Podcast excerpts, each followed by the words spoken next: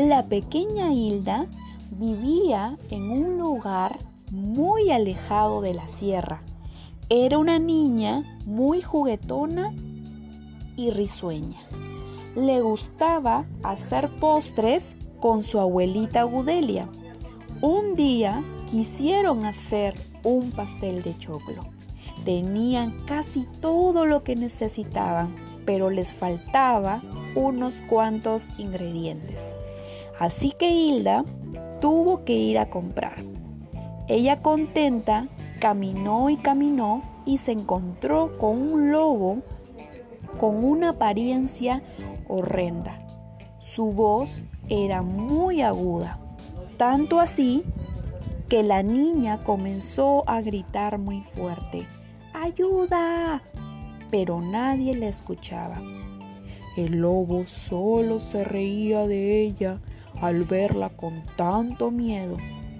Así que esperó que se calmara y le dijo, Niña, yo no te quiero hacer daño, solo quiero un poco de comida, porque hace tiempo que mi barriga anda vacía.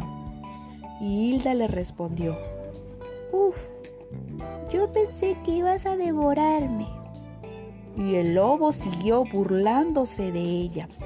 Minutos más tarde, fue a comprar lo que necesitaba para su pastel y de paso le trajo algo para el lobo.